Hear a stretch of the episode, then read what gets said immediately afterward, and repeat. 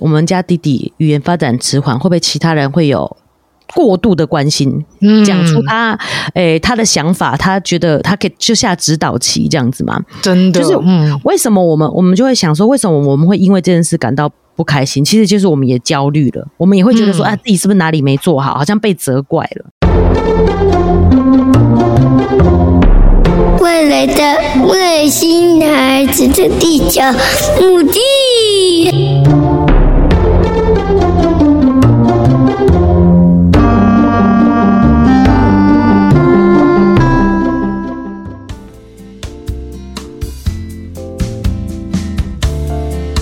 Hello，大家好，欢迎大家收听本周的《外星孩子地球日记》，我是地球妈妈。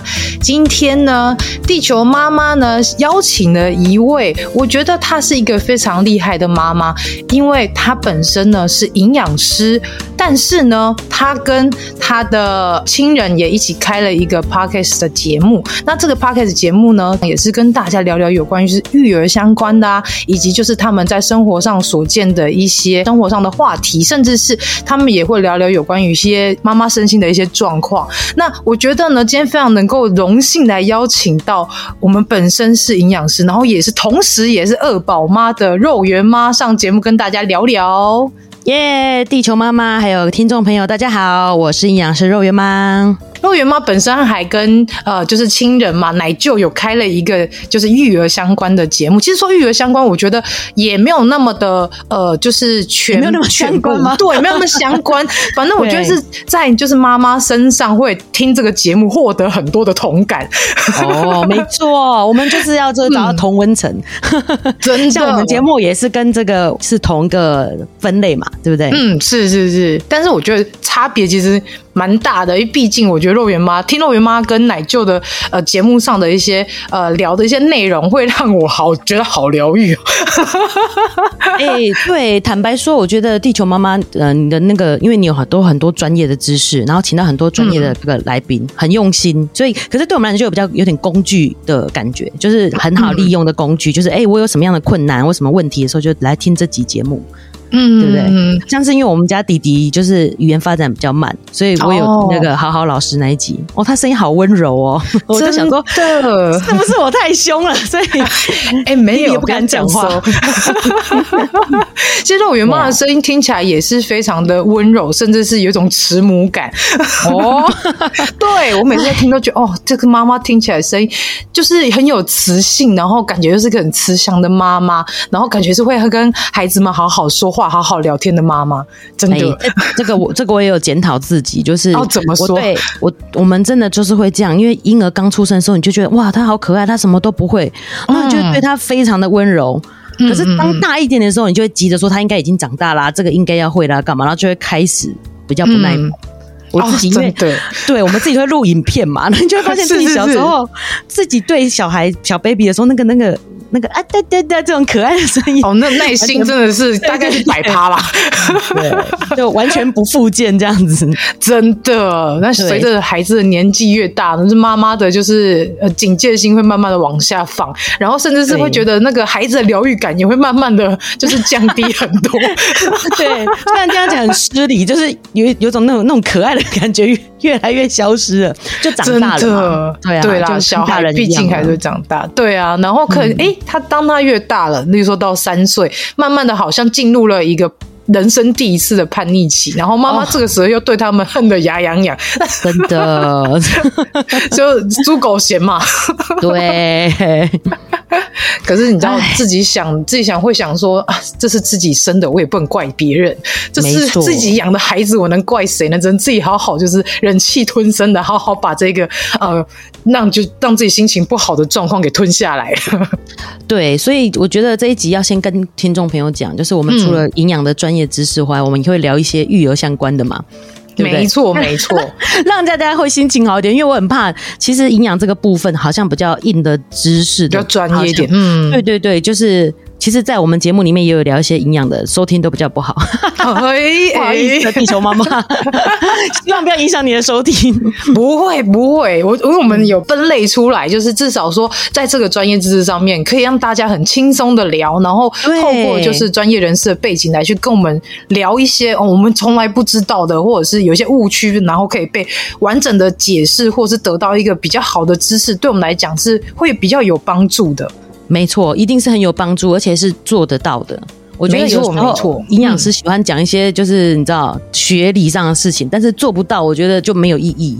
啊，对耶，对。真的，嗯、因为其实我们带 Elton 回诊台大的基因科的时候，就是去年第一次有被营养师介入，因为那时候基因科的医生有每年都要做常规血液检查。嗯、那因为 Elton 他是寒冰的部分，那他可能会在血液上面会有像是钙磷偏高跟血钙比较多的状况，所以每年都要做这样的复检。对，那那时候我们第一次就是因为复检两次都没过，就是血钙跟钙磷一样偏高。这个数据跟以前的状况来说是没有办法压下来，所以医生那时候就有跟我们讲说，那我们就在以不用药的状况之下，我们用饮食调整来试试看，嗯、看能不能就是至少稳定它这个呃血钙跟跟钙磷状况不要再往上攀升这样子。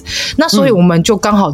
去年就有遇到，就是转介营养师这部分。那其实那一次是我们直接正面跟营养师坐下来去了解孩子的饮食状况，甚至是也有透过营养师通电话跟学校通电话来去了解他营养午餐吃了什么，他的分量啊，跟他能吃的蛋白质啊，跟钙质之类的来去做一个调整跟一个说明。所以我那时候想说，哇，营养师真的是非常专业，而且他也会告诉你说，例如说份数啊。或者是说，他会跟你讲一个概念，说一汤匙一平匙，那你就会有概念说，哦，他只能吃这么多，你也比较能够抓那个量。嗯、那后来就会觉得说，哦，营养师的存在真的是太重要，嗯、真的感谢你们。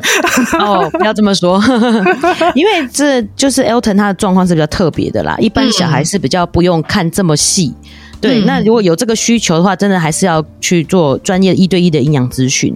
嗯嗯，没错，是，所以我们讲的是比较大部分孩子的状况这样子。对，所以，我们这一集基本上还是希望说，以我们一般的孩子身体需要的营养成分来去跟大家来去聊聊，然后透过肉圆妈的一个专业知识来跟大家传授一些撇步。所以，我觉得这一集呢。大家一定要好好的收听，那甚至是在他们的节目上，是就是活着就好不焦虑妈妈的育儿日记，也是有非常多有趣的话题，也可以让大家在听收听的过程当中，可以有一种身心放松，然后得到同温层的那一种温暖的感受。哦，谢谢地球妈妈 的分享。好，那我们就来进行，就是有关于像是我们希望能够请营养师哦圆妈来跟我们来做一个比较专业回复的一些问题哦。哎、欸，那在开始之前，我有一个疑问，嗯、就是那 Elton 现在的那个血钙问题有好一点的吗？嗯、还是因为这个其实是过一段时间就会好？那、哦、他现在有比较好了吗？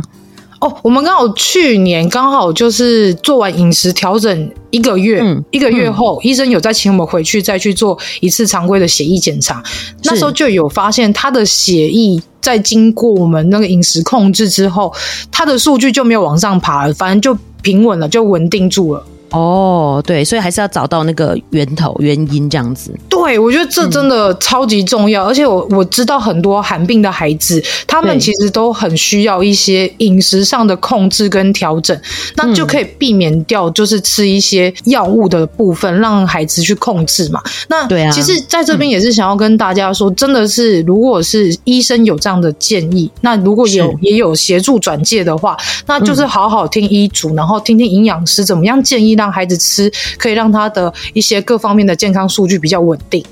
没错，我们现在其实医疗系统都蛮完整的。就像我说，我们家弟弟语言发展比较迟缓嘛，嗯、然后有去看神经内科啊、儿童复健科嘛，然后他但也会就转介去做语言治疗，其实就是照着医生的医嘱，然后我们就跟着一起去做就可以了。哦，对，的确是这样。哎、嗯，我也突然有个疑问呢、欸。嗯，因为其实呃。弟弟上面还有个姐姐嘛，对不对？对对。那照理来讲，我们家姐姐就叫肉圆，所以我叫肉圆妈。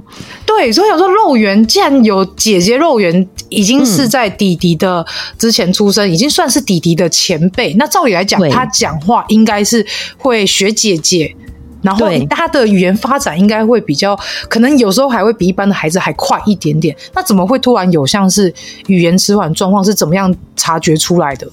哎、欸，对，这个字其实我们的节目叫不焦虑妈妈嘛。是，其实就是肉圆妈本身很焦虑，才会有这样的，好像有点要一种催眠自己的感觉。像是这个也是我会焦虑的点啊，我自己也是很 shock，因为第一肉圆很快就讲话了。哦，对，嗯，他很会讲话，他可能一岁多的就是可以讲出一个完整的句子啊，很厉害。对，而且不是学学大人讲哦，他自己有他想讲的话会讲出来，这样子啊。对，然后再加上，就像刚才地球妈妈讲的，她是姐姐，她应该有一个模仿的对象。嗯，哎，结果居然弟弟到了两岁都还不讲话，那我们就是对他，他是完全不讲，没有口语的状况，是不是？对对，就是他就是用纸的、用笔的，然后拉你去这样。哦、对，哦，也没有叫爸爸妈妈都没有，都没有，是什么都不讲。哦然后，原来嘿，对对，我们自己是觉得，因为疫情下，然后刚好他是在疫情最严重的时候，他就二零二零年出生的嘛，嗯，然后都没有出门，就都没有跟其他人互动，嗯哼，对，然后呃，就是也没有让他，就是也不会强迫姐姐要跟他玩。就是姐姐对他就是也态度有一点凶，嗯，为什么呢？就是因为我觉得不想要要求姐姐一定要对弟弟让弟弟，然后对弟弟好，照顾弟弟这样，嗯，所以我们都没有对肉圆这个要求啊，这也是我焦虑的一部分。就是为什么别人都好像就是你知道姐弟相亲相爱，其实我们家一直以来，嗯，可能最近才比较有好的互动，可能差的岁数比较多吧，哦，差几岁啊？三岁多。哎、欸，啊，那跟我们家差不多哎、欸，真的哦。对，因为可能男女也会也会有这样子。我觉得同性别好像也会有差，因为至少他们可以聊的话题或可以一起玩的东西还是会比较一样。但是如果不同性别，好像他们喜好会比较不一样。哎、欸，对，就是肉圆现在开开始喜欢公主，然后 bling bling 亮亮的东西嘛，哦、然后他要跟弟弟分享，弟弟都没兴趣。嗯，对，弟弟喜欢车车、啊、飞机、啊、那类。没错，然后所以就是我是去做那个就是要定期打预防针的时候，被诊所医生说这样真的不行，嗯、就是基本上就像刚才弟兄妈妈讲的，要至少会叫爸爸妈妈一些简单的词汇就都没有，嗯、所以才去跑去大医院看的。对啊。哦所以后面有持续做像是语言治疗这个部分嘛？哎、欸，语言治疗现在非常夯哎、欸，我们还在排队，超难排的。我们当初也是、啊、呃，因为我我有发现台大医院他在排复健治疗很快，可是其他院所毕竟还是有点塞车啦。因为语言治疗师其实比较稀缺一点，但是病患又太多了，然后语言治疗师同时要治疗孩子又要治疗成人，所以其实对他们来讲工作量比较大。对，没错，就是真的是很满很满，到处都是在排。对呀、啊，就变成说，你除了医院排，你可能外面诊所也要排，就到处都去排，看哪一个先就哪一个先送去上课这样子。对，然后我们就是策略就是多带他出去，因为我们也有问到像这种私人的，嗯、就是单堂就要两千呢，有点单堂两千。对，就是没有健保给付，你要自费的话，然后所以我们就会，oh、嗯，对。想说，那还是先带他多出去走走看看这样子，因为语言治疗师告诉我们说，譬如说你要多跟他互动啊，比如说啊这个写写什么，其实我觉得那些我们都有做到哎、欸，我觉得他个性就是他就是一个老，你知道天王老子，比较温吞啦。我觉得 我想讲我在讲，我现在就没有必要说，我就不开金口，对。对对，比较自我一点啊，像到奶舅，哎、哦 欸，可是奶舅很会讲话呢。对啊，所以也不急，就是我们我们该做的有做就 OK 了，对啊。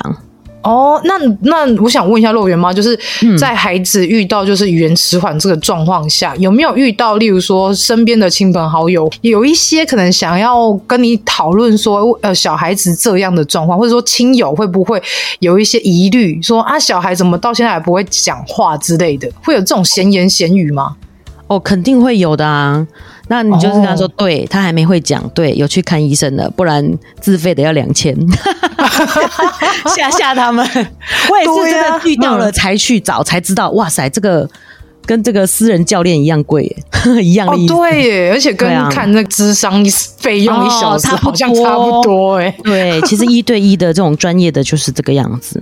哦，嗯，所以其实还是要找很多的方法，然后去引诱他说话，对不对？对对，没错，这就是对，就是治疗师也跟我说，是我们比较不知道方法。比方说，他如果当你有发出什么声音的时候，你就要跟着他一起发，然后让他看你的嘴型。嗯、所以我觉得戴口罩这件事真的是影响很大，真的。嗯，对、啊，因为你嘴巴遮住了，孩子他想要模仿，他也没办法模仿，他只听得到声音，他他也许想要发出来跟你。讲一样话的那个声音，他是讲不出来，因为其实我们家弟弟虽然他是一般的孩子，可是他其实有就是语言上面问题，就是构音的状况。那构音其实就不讲话的孩子又是不一样的类型。他像他构音的状况，就是他就是俗称的超龄呆啦，讲话对比较不标准这样子。对，就是什么呢跟哥，或者是他呃西瓜的瓜，他都会发成西巴的巴，就是他那个发的音没有办法讲得很正确。嗯、那我们也是带去呃复健科诊所去评估看看，然后医生是跟我们讲说，哎、嗯，那等到他三岁八个月讲话还是这样，那我们再来就是做治疗，哦、因为其实。迪迪他讲话是蛮快的，然后他其实，在表达自己想说的事情时候是蛮有想法，所以我们其实在他语言发展上面是没有什么太大的一些顾虑，比较担心是他发音的状况，很常会让人家听不懂他在讲什么。但我觉得地球妈妈你讲话很标准啊，她、嗯、应该时间到了就会标准了。其实小孩讲话都是学我们大人的。我常常之前有笑，嗯、就是因为奶就是这方面也是语言表达这个方面的研究专，就是专门是这个部分嘛。是，是，是，然后我就放肉圆以前小时候讲话的样子给奶就看，我说超好笑的，就是。还说爸爸，里面倒的色哦，然后，然后我就觉得很可爱，很好笑这样子，好可爱，而且还不小心透露家庭的状况，爸爸要去倒垃圾，忘记忘记倒了，然后我，然后奶对奶就是说，就像你啊，因为我们自己都没有感觉，你知道吗？他就说就像你啊，哎哎，对啊，嗯，而且医生有给你，对啊，医生有给你一个很明确的标准嘛，所以我觉得我们现在医疗系统都很完整的，对不对？如果到那个时候还这个样子，才需要再去。去做进步的追踪，嗯，但我觉得其实要以一般的家长要去发觉孩子有状况，然后一到。诊所或者医院去评估，其实我觉得中间有一段心路历程是比较辛苦的，可能会面面临到说，为什么我的孩子会这样，别人不会这样，或者是说会有很多的自责的那个情绪在里面，嗯、甚至像你说的焦虑这件事情，我觉得好像会无无形之中会莫名其妙的会想要跟别人做比较，然后也有时候会不想去面对这件事情，可是你又知道说，如果我不这样子做，孩子也许他就没有一个比较好的进步方式，或者是没有一个可以比较快让他可以变回说呃正常的一个轨道，或者一般的进程的轨道。所以其实我觉得在妈妈的这个身心焦虑上，真的是很容易会突然就爆发出来，尤其是在孩子的发育进程上。嗯，就是我们刚刚回到我们刚才讲的问题很好，就是诶、欸，我们家弟弟语言发展迟缓，会不会其他人会有？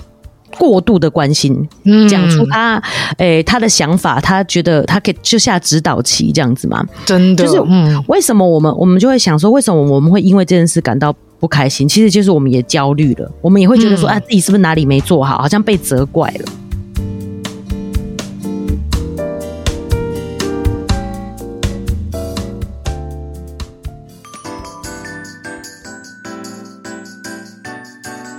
休息一下，马上回来。Hello，喜欢我们外星孩子的地球日记节目的朋友，欢迎 Apple Podcasts Mr. Bus 给我们五星评价并留言给我们哦，并分享给所有的朋友们。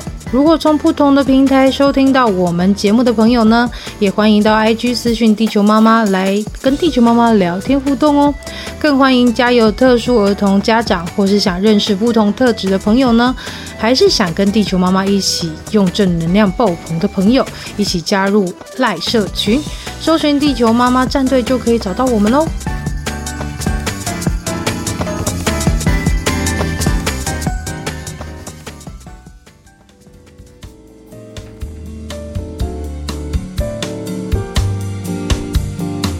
对，对，所以如果想清楚说啊，对，确实我可能过去有没做好的地方，但我们其实来不及了嘛，嗯、你就只能现在做可以做的事情。嗯，如果把它想清楚以后，所以为什么我可以回答这些亲友说，对他还没讲话，那我们已经有去看了，然后呢，就是在排语言治疗。那如果你想要更快的话，就自费一堂课要两千。嗯哼。讲到这里，通常讲到钱，大家就闭嘴了。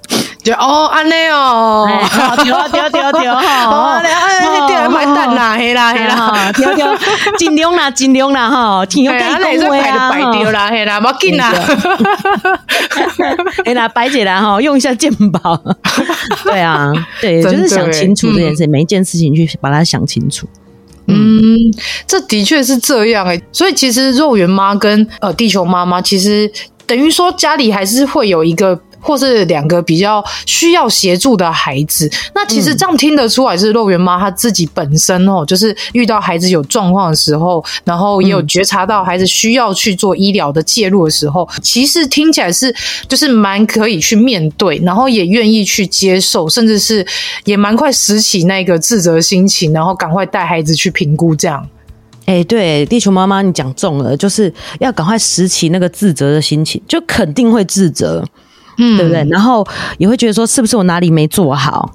嗯，可是对，就是这个部分呢，因为我们刚才提到，就是说，其实不焦虑妈妈，就是因为我本身很焦虑，所以我们才会用这个标题嘛。那我们一直都讲说，其实焦虑没有不好，我们不能说哦，不要焦虑，不要焦虑，那个焦虑还是会存在。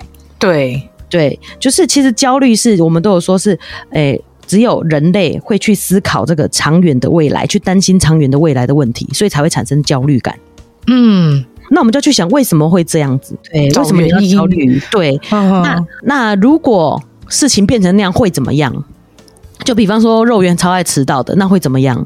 平每天早上就是很多家长一定都是这样，就是催小孩去上学，然后就哦，真的很烦躁，超烦躁。对，那那他但他迟到会怎么样？哦，对啊，那那如果就是你真的觉得说不行，一定要准时到学校，那我们能做什么？就是再拉回来看我们能做什么。嗯，所以后来我就发现说，其实啊，我们有聊到，就是哎，我们也很多焦虑的事情，然后后来归类说，其实是我们觉得人生有一个剧本。嗯，如果没有照这个剧本走，我们就觉得啊，好失控哦，然后就会很焦虑。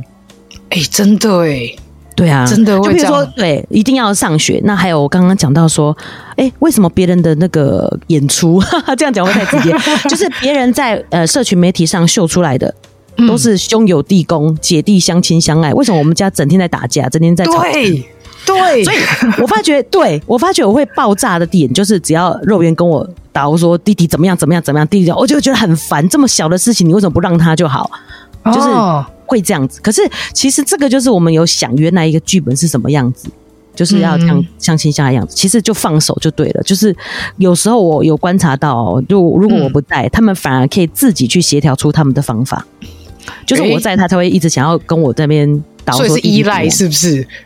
有可能，有可能，就是我就是想要让妈妈注意到我。对对对对对，寻求关注。毕竟小我小的比较小的时候，你就会觉得比较 take care 小的嘛，所以大的也会觉得说，哎、嗯，好，你好像不只爱弟弟不爱我这样子，讨关注，讨讨关注。哦，对啊，这个也好烦哦。因为我们家也是三不五时兄弟俩整天在吵架打架，可是妈妈不在的时候都很 peaceful，我就觉得莫名其妙。没错，真的，你看我们这样讲出来，就会让很多妈妈不焦虑，因为哎，原来不是像我们看到电视这样的剧本这样子，或者人家是全媒体的赛的剧本，对啊，所以就是其实就是放手，就是活着就好。小孩会不，除非会这个危及生命的。像我觉得肉圆有一个好的点，就是他跟弟弟在吵架，虽然他讲话太大声，就是他会吼他嘛。那我们弟弟发就是语言发展迟缓，我又更希望肉圆可以温柔一点，跟弟弟慢慢的讲。但这对小孩其实要求有点大了，他就是生气了嘛，他就是有情绪了。但我觉得他有一个很好的点，就是他绝对不会动手。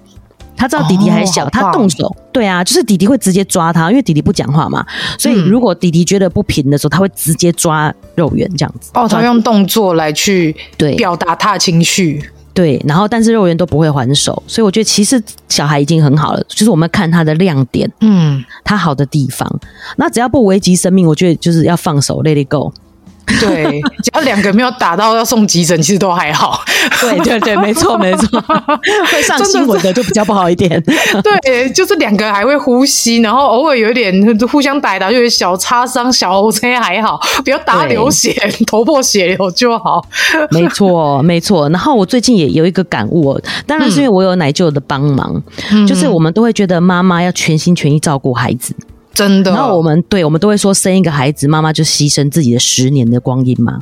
没错，还折寿十年，这种对对对，气到折寿，浪费了十年，然后还在老十岁，这真的是很亏亏本对，超亏的。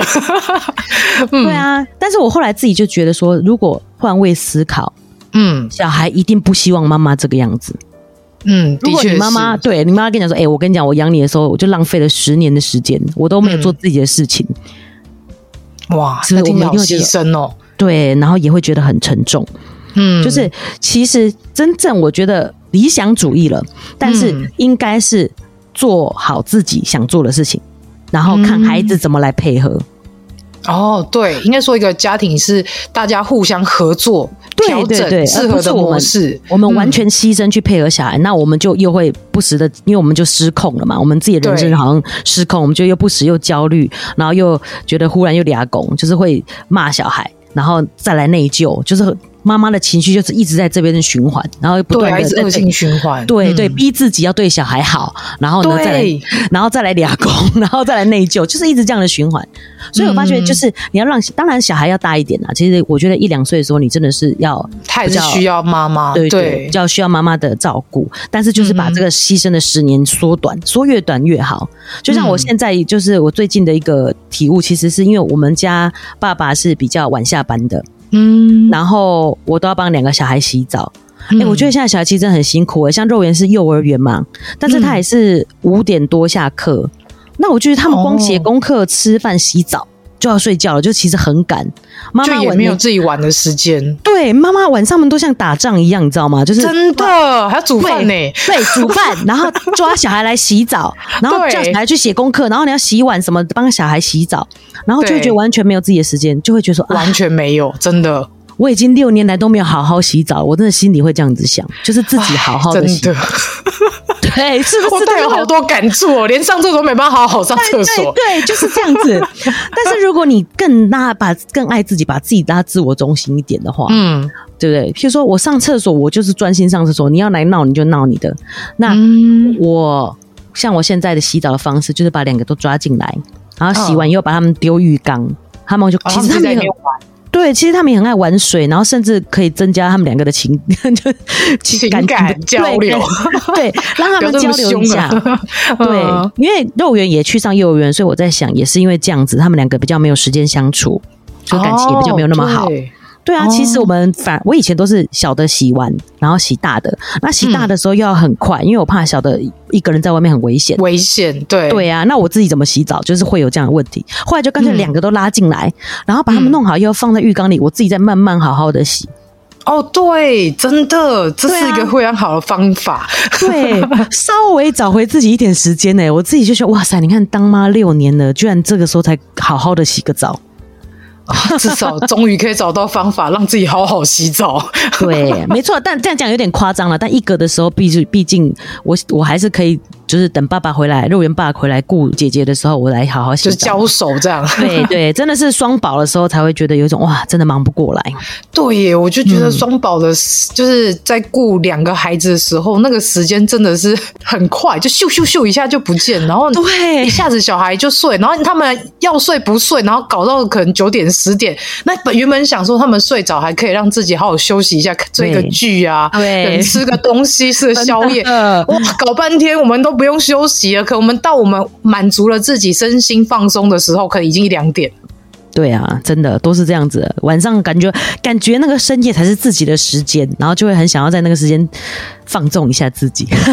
对啊，所以人家都说妈妈熬的不是夜，是自由。对，真的对。所以，但是我现在就是慢慢把这个时间找回来，嗯、那我就更不需要起床去熬夜。老实说，我们有一个一个礼拜有一天会真的就是一起起来看剧什么的啦。但是其他时候，其实我都跟小孩一起睡到早上。哎，我突然觉得自己这样好健康哦，这超健康了。对啊，我就早睡早起。对 对，没错，就是早睡早起。对啊，就是哎，反而这样生活其实嗯蛮健康的。对，但是你要在生活中先找回自己，我觉得才有可能做得到。不然你真的会就是会想要起来熬个夜，熬个自由。真的，然后就恶性循环，嗯、身体就搞坏。对，就是所以不要想到这个剧本，就是不想煮的时候就去买外食 就好了，就买外食不会对啊，小孩不会怎么样，餐就营养失衡呐。没错，真的。因为我觉得刚上述听到肉圆妈妈讲了这么多，我觉得其实真的是非常贴切。现在身为妈妈，然后同时也是职业女性的一个角色。因为毕竟肉圆妈妈也有一个营养师的专业，那这样你的工作跟你的生活跟你的家庭，你要怎么样去平衡这这一个状态？哎、欸，其实我是因为我自己也很喜欢小孩，所以我是在生肉圆以后就全职带小孩了。哦、嗯，然后我也是现在才慢慢的付出，就是做一些、嗯、对，因为像营养师的工作可以 case by case 嘛，就是嗯一个一个，对我就是接 case 来做，然后看谁可以帮我顾弟弟，因为弟弟还没有去上幼儿园。如果明年计划明年弟弟上幼儿园以后，就可以比较再更多一点的工作这样子。嗯嗯，对我就是还是主要还是在自己顾孩子。嗯，所以你其实你有一个天平，是告诉自己说，我现在该做什么部分，然后我这个部分比重重一点点，然后另外那个部分，也许我可以慢慢的释放一些时间给你的工作成就这一块，这样。对，其实我会觉得很多妈妈就会。在呃，天人交战嘛，就好像要对自己小孩好一点。但是你看嘛，像肉圆妈自己顾小孩还是不讲话，啊。我觉得自己顾我们不见得比较好。那是因为我的状况蛮适合自己顾的，因为毕竟营养师的工作，如果中间有一些空白，这而且这也不算空白。其实自己顾小孩也是一个最对小孩婴儿呃小孩的营养 care 上的一个经验嘛。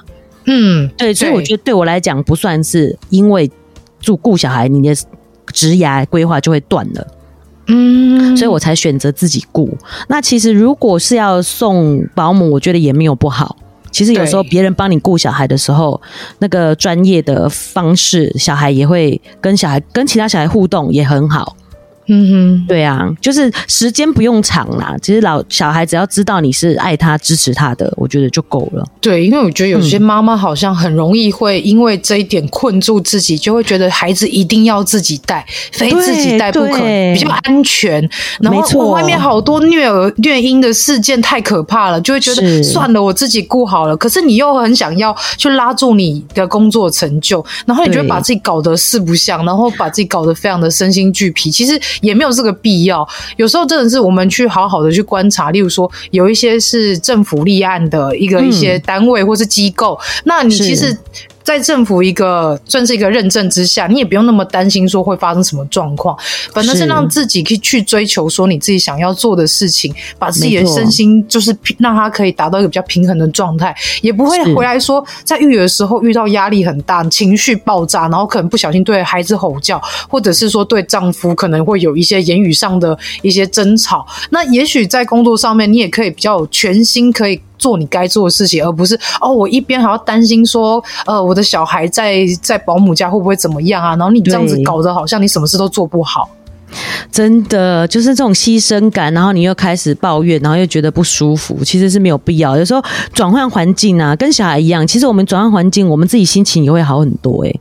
然后小孩像就像我出去工作回来，看到小孩，就觉得哇，每个小孩都怎么这么可爱啊？你知道，耐心都 耐心都回来了。真的，事实还是要有一点分离啦，就是小别胜新婚嘛。真的，对对对，小孩也是真的，不用太黏。对，就像陈先生也不用每天。在家，对对对，不用不用。看到他会觉得，哎，好像变帅了。没错没错，躺在那里就觉得，哎，好烦好烦。对对对对对，怎么不去顾小孩子？没错，真的，我我觉得就是妈妈在这个部分的确会有很多的焦虑，跟一些会让自己。扛下很多的责任跟压力。其实我觉得偶尔把一些你的教养跟你的育儿的一些比重分配给你的伴侣，其实也是一件好事，嗯、让他们参与育儿的这个状态当中，而不是你什么事情都扛在自己身上，都觉得啊，反正伴侣做不好我来就好，家事他做不好我来就好。然后你要工作，你又要顾家里，你要顾小孩，你不觉得这样子就把自己搞得就是真的是压迫到，就是没办法喘息吗？那有时候其实，如果我们适时的把一些工作一些责任，然后我们也让伴侣一起参与，嗯、让他们也有成就感，甚至也会有体悟到说啊，原来我是爸爸，然后我有这些事情可以让我跟孩子有更亲密的接触。其实我觉得这也没有什么不好，真的。哎、欸，不然爸爸其实真的讲难听点也很可怜呢、欸。直接点就是有点像你知道赚钱的工具，真的真的变工具了。要、啊、要不然就是孩子的大玩偶，只负责玩什么，其他都都没有负责。但是我觉得爸爸也是可以参与，例如说。帮孩子洗澡啊，或者是说可能呃帮孩子呃泡奶、喂奶呀、啊，跟孩子一起说故事啊，这都很棒啊。就是要给爸爸一些工作责任啊。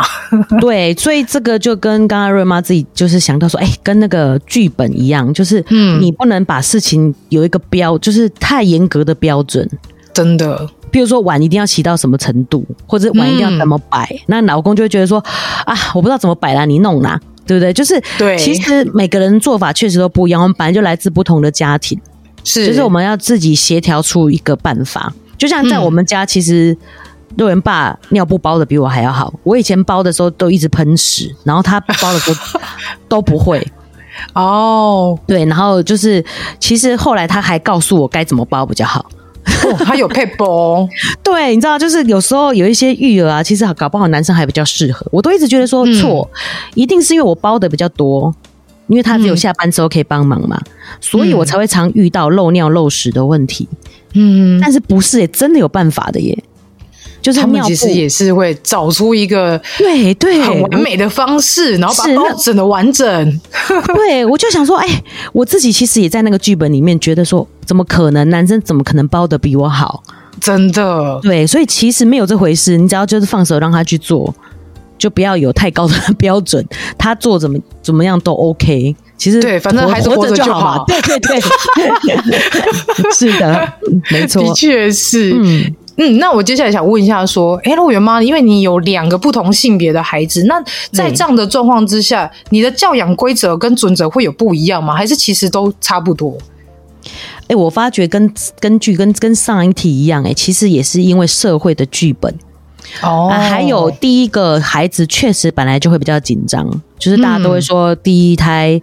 照书养，第二胎。照猪养，对，就是活着就好嘛。那第一胎的时候，我也是就是很紧张，嗯、然后也想要给肉圆最好的全心全意去照顾他，嗯、就是我们讲那个牺牲自己没有自己那个状态，所以我就变得很焦虑。所以我也是慢慢慢慢的才找回这个步调。嗯、但是另另外第二个状况是，我觉得是社会剧本比较容许男生，譬如说调皮。活泼，然后，嗯、然后女生就是应该要温柔文静，所以，对。譬如说在外面弟弟在那边跑来跑去，你就会觉得哎，好像还好。但是如果肉圆、嗯、女生这样跑来跑去，你就会觉得说啊，不端庄，好像别人会有对对对，别人会有这样异样眼光，你要管教他一下，这样子会有这样子的压力。哦、我觉得也是因为剧本的关系，所以我也会提醒自己，就是尽量不要这个样子。就你就想说，哎，换如果换成弟弟做，你会这么生气吗？如果不会的话，那就表示说这件事情本来就是可做的。嗯，对啊，就是要帮角色互换一下。对，我是希望自己可以无差别一点啊，但是确实一开始还是会。那我之前也都有提到说，甚至肉圆小时候我都会给他穿长裤，就是我、嗯、我怕他就是被蚊子咬啊，或者是跌倒的时候会有。伤疤啊！女生不能破皮，不要破相，破相很紧张，脸被蚊子叮都很紧张，因为他们小时候就会发炎很严重嘛。哦，对，然后就会觉得哦，怎么办？怎么办？那个脸这样子，要是一一个，一个有一个疤怎么办？对，她是女生嘞，嘿，对，就会很紧张。对啊，哦，男生就是随便在那边磕磕撞撞的，有伤都觉得阿巴金啊，没错，撞到头都一个一个一个凸起，一个凸起这样子，一个包这样的，然后没关系的，男生嘛，对啊，就是会有这样子的刻板印象，然后这样的社会剧本，就让自己比较对于对，好像真的养男生的时候比较比较轻松，放比较松哎，因为因为我自己没有女儿，但是我看我妹妹生女儿，我都会特别想要呵护她。但是男生你就会觉得随便啦，跌倒就跌倒。对，而且他们就需要磨练一下，不然未来怎么撑起一个家，对不对？真的 就会有，还是像你说的，会有那一种就有一个剧本的感觉。可是我觉得就是因为那个社会框架，就是一直教育我们说男生就应该是这个样子，女生就应该要是这个样子，所以久而久之，我们就觉得这样应该才是正常的，就照我们。这样的思维，但其实像很多时候，当以前的长辈看到孙子男孙子在哭的时候，就就会讲说：“啊、对男生哭什么哭？男生不能哭，你要勇敢一点呐、啊。然后什么不要害怕啊，什么之类。”但是我觉得他不就是小孩吗？他就是会痛啊，会哭啊，会会害怕啊。那你就去允许他，让他把这些情绪都发泄掉嘛，再跟他好好的说。而且这不管男生女生都一样啊。没错，一直打预防针，打针就真的很可怕没？我想说，对啊，我就超怕打针的。对啊，他说我不要哭哦。很勇敢哦，我想说为什么？为什么？我就说你是男生，你要勇敢哦。我想，那女生就可以不用勇敢吗？对，其实现在社会就是很多，还是很多，而且大家都很热心，就是会好像想要帮你教孩子。真的，你光是这个真的有太多可以说。例如说，在外面，像你刚刚说的，带孩子出去玩，然后可能男女男女生孩子的一些调皮的状况啊，或者是一些哭闹的状况，真的是太多。呃，路上的婆婆妈妈们，他们会有自己的想法，想要介入来教导你。可是，你真的知道别人家的孩子状况是怎样吗？或者是别人家的他们教育的原则就是他们就是想要让孩子自由发展，然后你又出来指指点点的，那不是很奇怪吗？对，我心中都很疑惑，你到底哪来的自信教别人家的孩子？真的，我有时候也是会这样想，然后搞得那个妈妈本身她其实本来心情好好的，然后被你讲这样，她自己突然觉得啊，我好像。真的没有把事情做好，这样对，就是所以要觉察，有那样意思。其实我以前也是蛮在意，就是路人眼光的。嗯、然后有一次，就是最近比较冷的时候嘛，肉圆就是穿洋装出门，嗯，啊，其实我帮他拿着外套，就是我们、嗯、我知道出门有一段会有风更冷的地方，然后我就帮他准备着。就路人阿姨就会说：“哦，妹妹，你很爱漂亮哦。”你不怕冷哦？这样，对。然后其实肉圆也因为比较大了嘛，他也感受到那个压力，马上就要把外套穿起来。我火大，你知道吗？我说肉圆不用穿，你不觉得冷的话不用穿。妈妈的超有对，就是觉得说，哎，要让他知道说，不用在意别人怎么怎么想，你自己觉得冷你再穿。对啊，我们这么冷的天气哦，都已经穿到棉袄程度了。我们这边有一个外国妈妈，她的小孩穿短袖，哎，然后她去。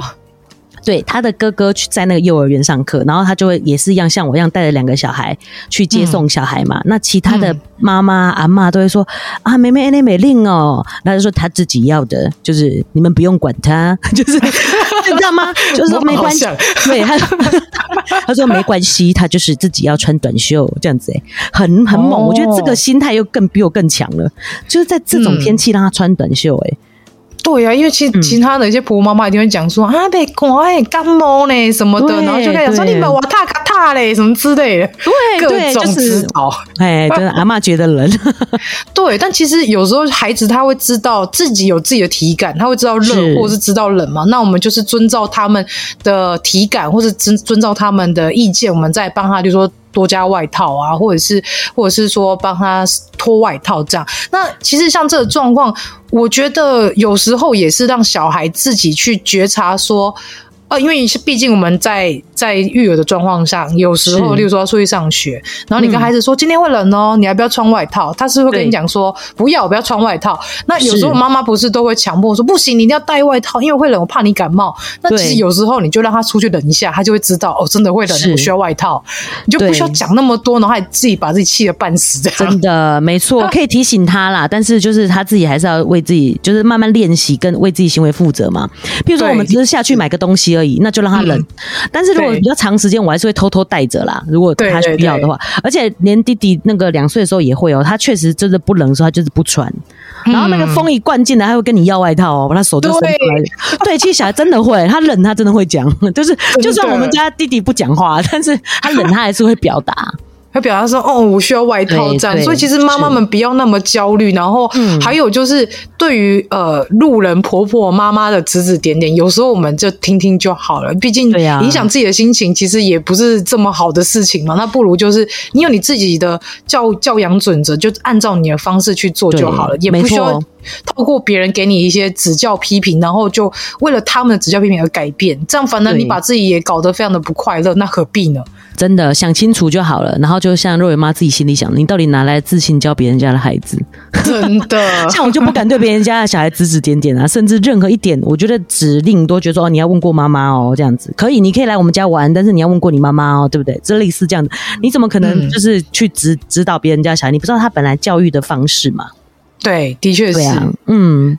所以尊重也是蛮重要的，尊重孩子，啊、真的尊重人家的家庭，嗯、很重要。没错，这就是对我们华人社会比较没有那个界限呐，确实是这样。但是我们现在我觉得慢慢有吗？对对对，慢慢有建立起来了。我觉得是往一个好的方向走啊。对，因为其实我有听到，就是《活着就好不教育妈妈的育儿日记》里面也会探讨一些社会议题嘛。嗯、那其实我还蛮想知道，就是说像肉圆妈。对于像之前唐氏症那个事件，有没有什么样的看法？你觉得在这个事件上来看呢、以一家里育有一般小孩的家长，你会怎么样去看待这整件事件？哦，对，所以我就觉得说，我们一般人就有点太过投入这件事。譬如说，很多人甚至会去老板那边留副品嘛。对，对不对？其实正义魔人。对，其实我会觉得，我也有时候也可以理解老板的想法，他可能太忙了，嗯，然后他没有注意到。就是我们社会也是要允许人家会犯错的，他可能他现在就知道了嘛，嗯、对不对？对对啊，那有这样子孩子的的家长，可能就是需要再多关心一点，譬如说不要让他自己去，嗯，对，或者是这之后，我觉得也是需要专业的协助，他好不容易建立起可以自己去买东西的自信。嗯，对不对？这这个也需要专业协助，再重新的建立。其实我觉得我可以理解这样子有这样子的孩子的家长的辛苦，嗯，对。但是我们真的没办法去体会啦，就是他已经这么大了，嗯、然后你还要慢慢就是把他手把手的一直带着。对啊，其实我觉得双方都会有自己的立场了，没有没有一件事一直都是非黑即白的这样子。没错，因为其实我觉得会想要问肉圆妈，像这样的事件跟议题，其实。我觉得刚好今天我们是两个不一样身份的妈妈来去讲这件事情，所以我觉得更有讨论的那个意义存在。对，因为毕竟像我自己的孩子本身是特殊儿嘛，所以我也蛮好奇的。对 对，所以其实我们会比较希望说社会大众能够对于这样子不同的特质的孩子，可以多一些的包容跟理解，甚至是尊重。那其实我们这些特殊儿的家长也是希望说一般。就是一般孩子们的家长也可以，呃，用一些方式，然后来去教育孩子们，说我们可以来去一起建立一个比较多元共融的社会。那其实我们也很想要知道说，那像一般家庭的家长，那这样看待我们的特殊的家长，会不会有一些什么样的问题，或者是说会有什么样的一些看法？因为曾经有一个一般生的，就是一般家，呃，一般孩子的家家庭的家长问我说，他他们小孩的班上有一个特殊儿。然后他其实一直很想要去关心那位特殊儿的家长，想去跟他聊聊天，但是他又很怕他一开口就会伤害到别人，就是可能那个妈妈本身。不那么喜欢被聊这样的话题，可是他又很想要去关心他，他就不知道怎么开这个口。但是其实那个出发点都是善意，所以我觉得这个社会就是在这样的状况之下，好像就是彼此都会想要去靠近彼此，可是又有一点抗拒，又有一点害怕，甚至是会有一点紧张，说会不会我这样做会伤害到别人。所以其实我觉得找。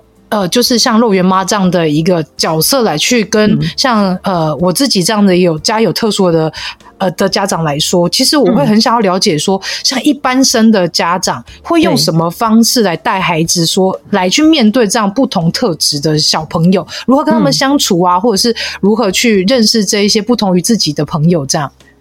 哦，对啊，因为像是这样的事件，也是一个刚好教育的这个题材嘛，对不对？跟小孩做教育，嗯、那那地球妈妈对于这件事的想法是什么啊？其实我刚好有看的面向是两个面向，一个就是本身也是特殊的家长的那个唐氏症的妈妈，其实我觉得。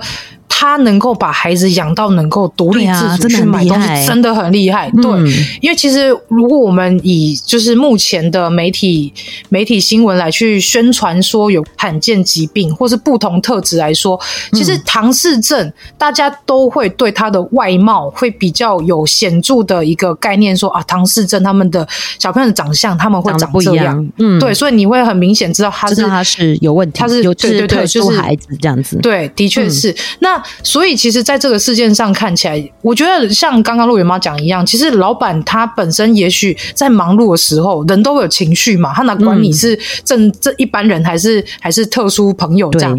他可能也会觉得说啊，反正你就是来这边消费，你就应该要付费等等。我觉得他基于这个原则上来说，他其实没有错，只是他可能有点过激啦。但是过激的这部分，我们不在我们讨论的内容里面嘛，毕竟这是可能是个人特质嘛。嗯，那在于这样子一个特殊儿的妈妈来说，其实我觉得特殊的妈妈她其实是在那个状态下，她是很心碎的，因为她已经看到孩子在这样状态下已经心理受伤了，甚至是她对于出去买东西这件事情已经没有自信。了，是那你要再去重建她这个身心的状态，一定要需要再耗费很长的时间，才有办法让她慢慢拾起信心，然后再敢愿意踏出那一步。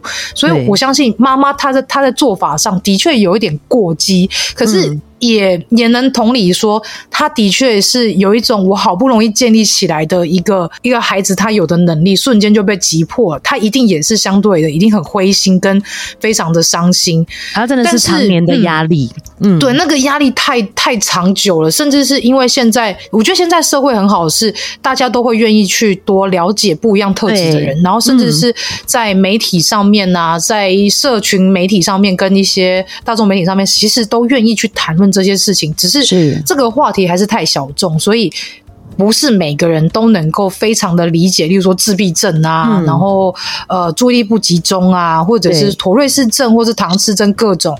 那我觉得这也无所谓，只是说希望能够大家在面对于不同于我们自己人的人的时候，我们可以多一些耐心，然后甚至是多一些观察，然后也不要排斥去跟他们有接触。如果你真的很想要认识他们，或是很想了解的话，我觉得一个善意的。眼神跟善意的微笑，我觉得身为家长或者身为当当事者，他们都能感受得到。真的不要太多的谩骂，或者是因为不了解而产生的一些负面的情绪，或是负面的言语攻击。我觉得这都是很没有必要的。毕竟大家都是人嘛。嗯对，对啊，对对。那我没有站在就是呃谁的立场哦。其实因为嗯，嗯，就是我们做食营养的嘛。其实呃，我也可以站在老板的立场，因为你知道卖卖炸物的啊，嗯、那个空气真的很不好。你注意看，每个老板的脸色都很差。他们虽然赚很多钱，但他们其实都是用靠身体去换的。所以有时候部分也可以理解他的这个呃，可能容易情绪不好的这个部分，他们的那个肝啊、肺啊，全部都坏光光了。哦就是对油烟，我提对我提一下这样子的一个观点呐。那另外再讲到这个特殊儿的部分，像刚刚地球妈妈说，有妈妈想要接触特殊儿，但是又怕她觉得说会不会我这样子不是好意的这样子。其实我觉得像我就很喜欢地球妈妈这个想法，就是外星孩子。其实每个孩子都是不一样的，他就是他只是跟我们一般看到的不一样。嗯。对，就是每个人本来就是不一样，当然因为特殊而他们的不一样可能会差很多。但是我觉得最从最根本的问题，其实就是要尊重每一个孩子。其实这个老板他可能从小也不是被尊重长大的，他就是要照着他爸妈的方式做，就是我们也是我们刚才讲的剧本嘛，小孩就该怎么样，所以小孩也会觉得，哎，那这个小孩怎么这么奇怪，跟我不一样。嗯，对，所以其实小孩的不一样本来就是很正常的，就是我觉得家长从这个角度去看这件事情，就可以让小孩慢慢的去接受不一样的孩子。嗯，的确是。甚至其实我们，呃，我是不是说，呃，弟弟他都不会讲话，然后去看医生，医生说，哦，两岁就应该怎么样怎么样了。事实上，这个儿童发展的这个粗动作啊、细动作、语言发展啊，最近在前几年呢，也在重新在收集资料，在做评估调查了。这个本来就只是一个平呃平均值，其实每个小孩都不一样的。对。对啊，就是我觉得先从尊重每一个小孩的不同开始，他就会知道说，哎，本来就有不一样的孩子。嗯，就是其实大家的出发点都是友善的。像呃，刚刚地球妈妈提这个问题，我有想到我一个同学，他的孩子是资优生，那他就去跟老师要求说，呃，他希望那个特殊儿坐在他儿子的旁边。诶，对，因为他希望让他知道这个社会上就是有不一样的人。哦，诶，我觉得他出发点也很好，对不对？对让孩子，尤其是这种精英的孩子，他就是一定会觉得说啊，有点没有耐心，为什么别人跟不上他？他希望他跟他做 partner，就是你知道社会就是这个样子，有不一样的孩子。嗯哼，对，我觉得他这样出发点也很好，但是我又会觉得说，这样子你是不是又把他当成一个特殊儿来看待了？事实上，对，就像地球妈妈讲，他们就是像好像外星来的孩子，他就只是跟你不一样而已，他也是一个孩子，他也是一个正常发展的孩子，他只是发展的速度跟你不一样，他只是发展的方式跟你不一样。对，哎，很难讲未来，说不定这样子的孩子更符合我们现在地球需要的，呃，特特殊的能力，嗯哼，对不对？其实这都是不一定的。像我们人类会演化也是这样子来的嘛，就是有不一样的，对啊，没错啊，就是要有不一样的不一样的人，然后我们才可以更优演演化出更优秀、更适合现在地球环境的人。就是从尊重孩子，先从尊重孩子的不一样开始。没错，因为其实《外星孩子地球日记》当初在创这个名字，欸嗯、对啊，因为当初在创这个名字的时候，除了是我想要把自己孩子的故事来去跟大众做分享之外，嗯、那其实也是有要传达一个概念，就是像刚刚陆元妈说的，就是每个人都不一样。今天不要说他是有被冠上罕病这个标签，或者是他有被冠上。呃，不同特质或是不同性别气气质这个标签，那他们其实都一样，都是人，嗯、本质都是人嘛。甚至是说有一些高矮胖瘦啊，也会备受歧视啊。是有些人斜视斜颈啊，那种就是看起来很常见的，然后跟我们有点不一样的。嗯，他们其实跟大家一样都是人，只是说他有一些外貌特征，或是他的性别气质，或者是他的个性跟我们不一样，是或者是说他有些动作行为可能跟我们不一样，然后我们就要去。排斥人家或是排挤他吗？我觉得也不要这样，因为毕竟不同于我们的人实在是有太多太多了，可能就几百亿、几百亿、哎，七十几亿的人口，对啊，就真的跟我们不一样了。是啊，对啊，嗯，而且我觉得机会教育很重要，甚至是对自己大人的机会教育，像是小孩都很天真嘛。我们这边就有一个是呃气切的病患，他但是他自力更生，他就是还自己推着轮椅，然后可是他如果去卖场买东西啊。就是卖场的服务员就会帮他拿，嗯、他可以就是请服卖服务员帮他拿。嗯、那路人看到就说：“为什么他长这样？”就是譬如说他的喉咙这边就装一个东西这样子。对、嗯。然后我们大人就说：“哎，你不要不要不要不要这样子对那。”不要问，不要问，没礼貌。对对对 对。可是其实他们真的是很单纯的疑问。哎，那我们只是想了解。对对对，嗯、这个人生病啦，他他很棒哦，他可以自力更生哦，他自己想到怎么样让他自己可以好好的活下去的方式，对不对？就是我觉得反而是大人自己有这样子的差别心。就是需要改改变的是这个部分，而小孩就可以不会有这样，就是对于其他特殊的不一样的孩子会有更多的包容。嗯嗯，因为其实像像 Elton 他本身就是现在是在一般班融合资源班嘛，所以他平常是在一般班上上课。嗯、那其实我觉得很感动的是，因为导师他非常的用心来去带孩子们，就是让大家就是尊重差异。而且他并不是特别说哦，你要特别的照顾 Elton 啊，你要特别照顾班上不一样同学，嗯、而是老师是一视同仁说，反正只要班上有人有需要帮忙，我们大家就是一起去帮助他。是，所以在小孩子来说，他们就会觉得说，哎，反正就是大家都一样啊，只是他可能现在他的这个能力比较弱，嗯、例如说他总是会忘记带东西，那我就帮他把东西放好、收集好嘛。就其实就是这么简单，嗯、尤其是在低年级以下的孩子到学龄前的孩子，他们其实对于这种标签是没有概念的，而是后面社会化过程当中，大人给予的一些观念，或者是他自己看的一些影片啊，或者看的一些电视影集，慢慢形成的这些价值观嘛。那其实这些孩子们，他们本身就没有那么多的框架，反正他们对于一些不同于自己的朋友的时候，他们是更愿意去跨出那一步，去跟别人示好，或是跟别人去互动。反凡是大人，就像刚刚陆云妈讲，就是很多大人就会先阻挡嘛，就说：“哎，你这样没礼貌啊，不要去问啊，然后不要在人家后面指指点点的。”但其实我觉得，如果你好好跟孩子说，因为毕竟像现在路上有很多街头艺人的嘛，也有像是唐氏症的歌手啊，或者是说有马凡氏症的歌手，或者是一些音乐家等等的。对，真的，孩子一定看了会讲说：“哎，为什么他眼睛怪怪的？或者是说他怎么长相跟我不一样？”那这时候就是一个非常好的机会教育，就像刚鹿原妈说的，我们可以好好跟孩子们解释说：“哦，他可能是因为他生病了，或者是说他本来就是长这个样子，但是他很厉害哟，他有其他的这些技能，嗯，比我们还厉害耶。”所以，我们这个时候就可以让孩子们说：“哎，其实，在这些不同于我们自己的人之余，我们还可以去观察别人的优点在哪里，我们可以去学习别人的优点在哪里，而不是一直看到别人奇怪的地方。”我觉得这好像也是华人社会很常会有的一个状态。嗯，第就是会去看人家不好的，然后还说我自己很棒棒这样。呃，不觉得其实真的就是大人教给小孩的吗？我们也都是这样在嫌小孩啊。真的，对，所以就是要提醒自己啦，对啊。而且你看小孩好的地方，其实自己心情也好。嗯，对对，所以比自己生的嘛，对对对，对啊，对啊。哇，怎么这么棒？这样子，自己生的真厉害，我的基因。对对对对，居然要长得真帅，就是我长得像我这样。对，我的基因，开心是不是？是不是？真的，干嘛一直往外去比一些不好的？我们其实也观自己观察自己的孩子的优点在哪里，就是让整个我们家庭的环境就是一个在善的循环里面，而不是整天批评啊、比较啊，然后整天谩骂。我觉得这样孩子在这种环境上。生长，他们其实，在他们的身心的状态上，也会有一个很大的影响。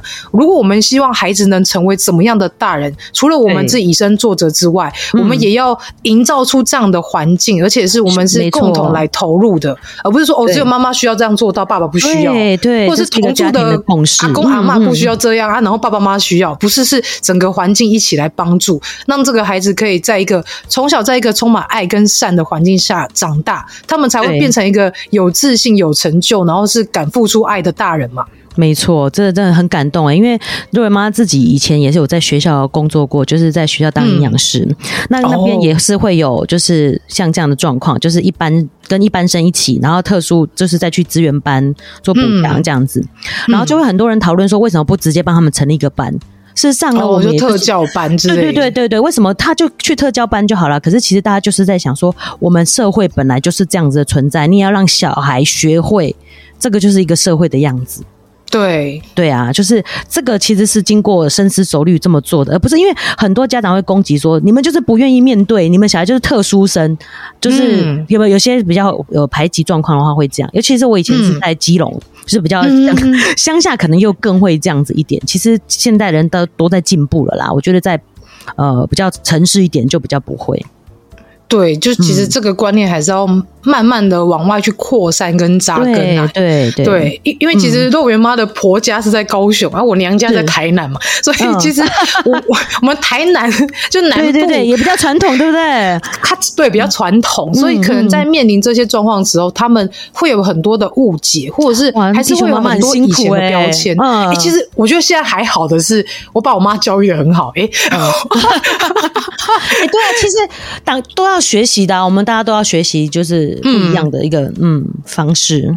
对，因为其实我有让我妈知道说，嗯、哦，我现在正在做这样的。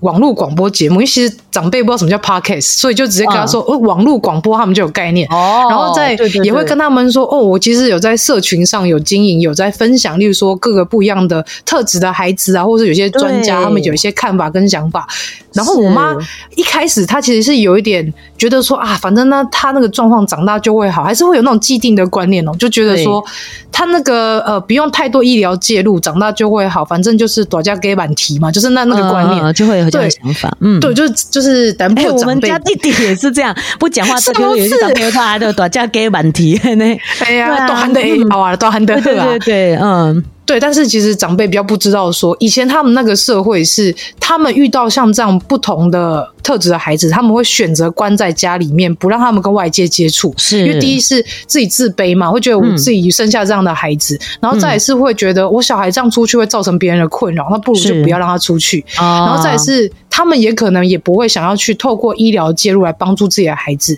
然后，因为毕竟在以前没有网络这个工具，能让他们去搜寻说我的孩子可能是什么样的状况。哦，所以在这样的情形之下，他们会选择把孩子封闭起来，甚至是把自己也封闭起来。嗯。可是因为现在的时代在演进嘛，然后现在工具也都非常的好用啊。啊。那其实我觉得现在的长辈也慢慢的。他们是可以沟通，甚至是你可以用很多的方法去告诉他们，其实世界上有很多本来就不一样的人。嗯、那甚至是以前你们所排斥，例如说像是麻风病啊，或者是像以前一些传染病，你们觉得那个很脏很怎样？那其实很多时候都是来自于什么生活环境上的问题。其实我们从网络上都可以找到解答。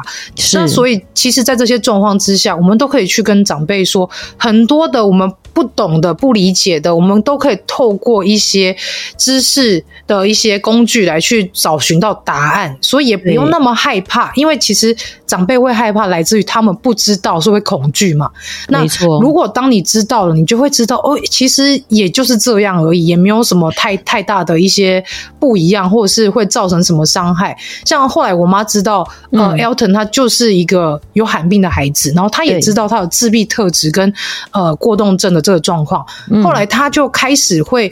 把，因为他都有在听节目，所以他就会把这些，例如说他的邻居的那个婆婆妈妈看到，哎、嗯，谁的小孩好像有类似的情形，他就会去提醒人家说，嗯、哦，那个我女儿有说那个什么自闭症会怎样啊？啊，现在医疗很发达，你可以先带小孩去医院看看，对，啊，如果没事就好了嘛，嗯、就还是也会去帮我做宣传，嗯、我觉得蛮好的。嗨、哦，地球阿嬷，跟他打声招呼。哎呀，我跟他说，啊、所以我觉得其实这一块来说，长辈他们其实是可以。沟通的是，那我觉得像是肉圆妈的那个弟弟这个状况，其实跟长辈好好的讲，他们其实能理解。虽然他们还是会有既定的一些印象说，说啊，反正长大就会啦。然后或者是像刚肉圆妈的方式很好啊，哎，可是自费的要两千呢，我现在在排医院，我还是有带他去复健跟治疗啊。其实我觉得我们有。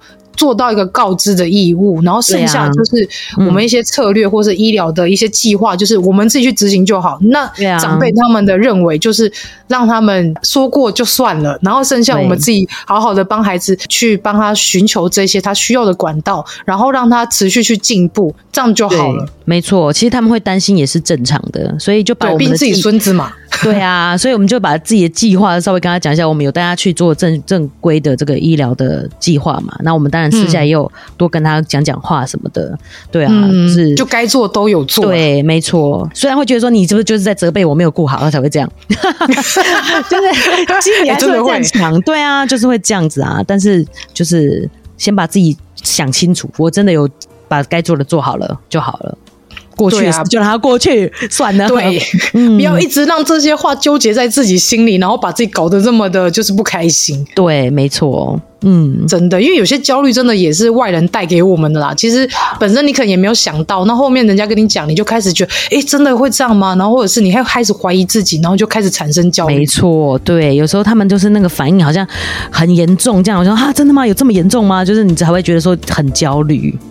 真的，嗯，哇！但今天真的是跟肉圆妈讲了有关育儿这一块之后，我真的觉得真的是同温层，好开心哦！就说真的会聊不完呢，真的聊不完。其实要延伸后面很多话题是可以延伸下去，因为我觉得我跟肉圆妈的想法跟观念好契合哦，哦，真的哈，对呀，而且就是这么开心。超开心的，那没关系，我们接下来就是想要跟肉圆妈来聊一些有关于营养方面的一些知识，那透过肉圆妈的专业来告诉大家。